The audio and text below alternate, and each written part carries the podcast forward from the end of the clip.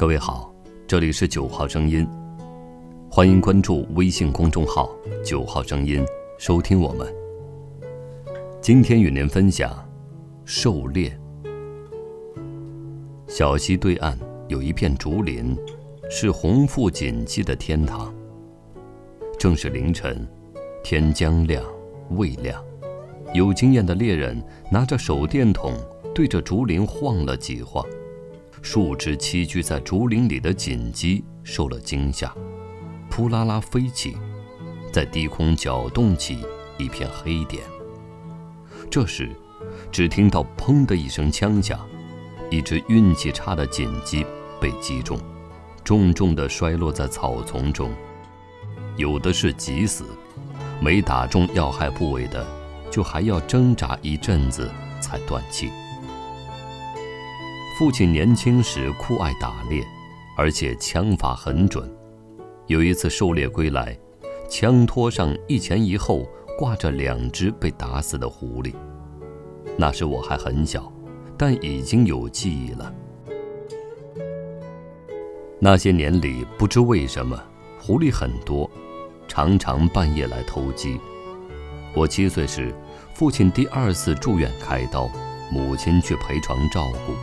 家里就我们三兄妹。有一晚，月亮很大，听见鸡受惊吓后的凄厉惨叫，我们吓得不敢出去，就站在门口向外张望。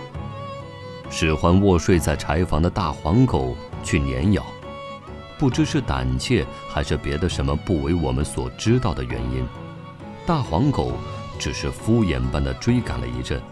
根本就没有使出威力去行使看家的职责，反倒和狐狸一起嬉戏玩耍。后来听大人说，狐狸是狗的舅舅。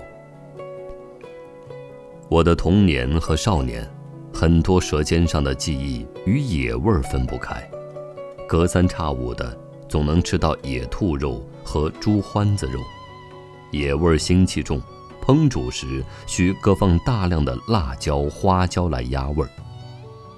吃过的野味中，比较难吃的是两岁以上的野猪肉，肉丝粗，嚼起来费劲，难以下咽。味道最鲜美的是脊子肉，不怎么腥，全是瘦肉，用青椒炒来，或是与干豆角一起炖干锅，都是一绝。锦鸡瘦小。就一个骨架子，没几两肉，主要是喝汤。若是顺风，三里外都能够闻到浓香。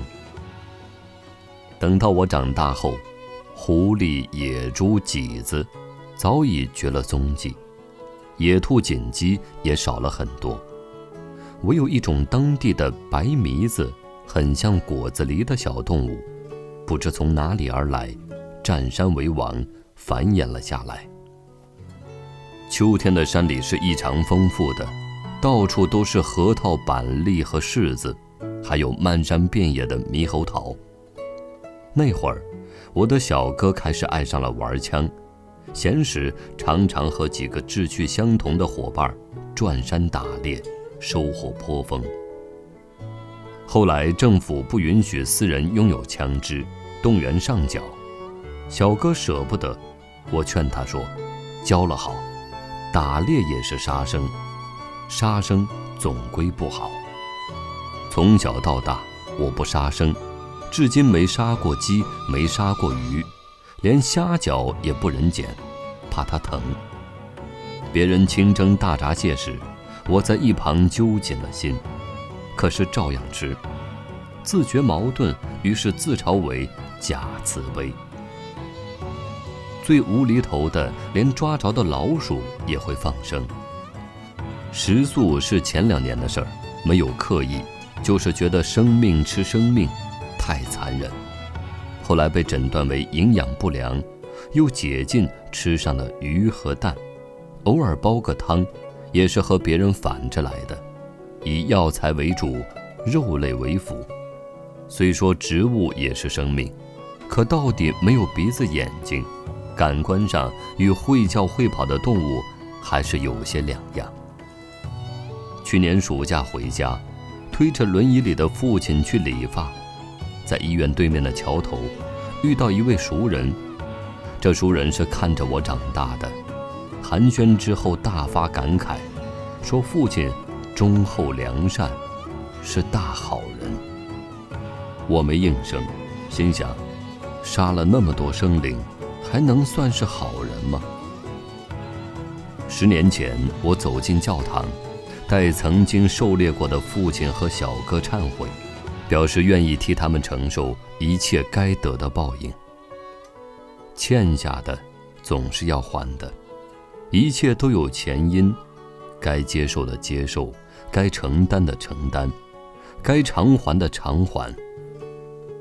我并不惧怕有朝一日会化作一把灰。我只希望我的灰烬是充分燃烧过的。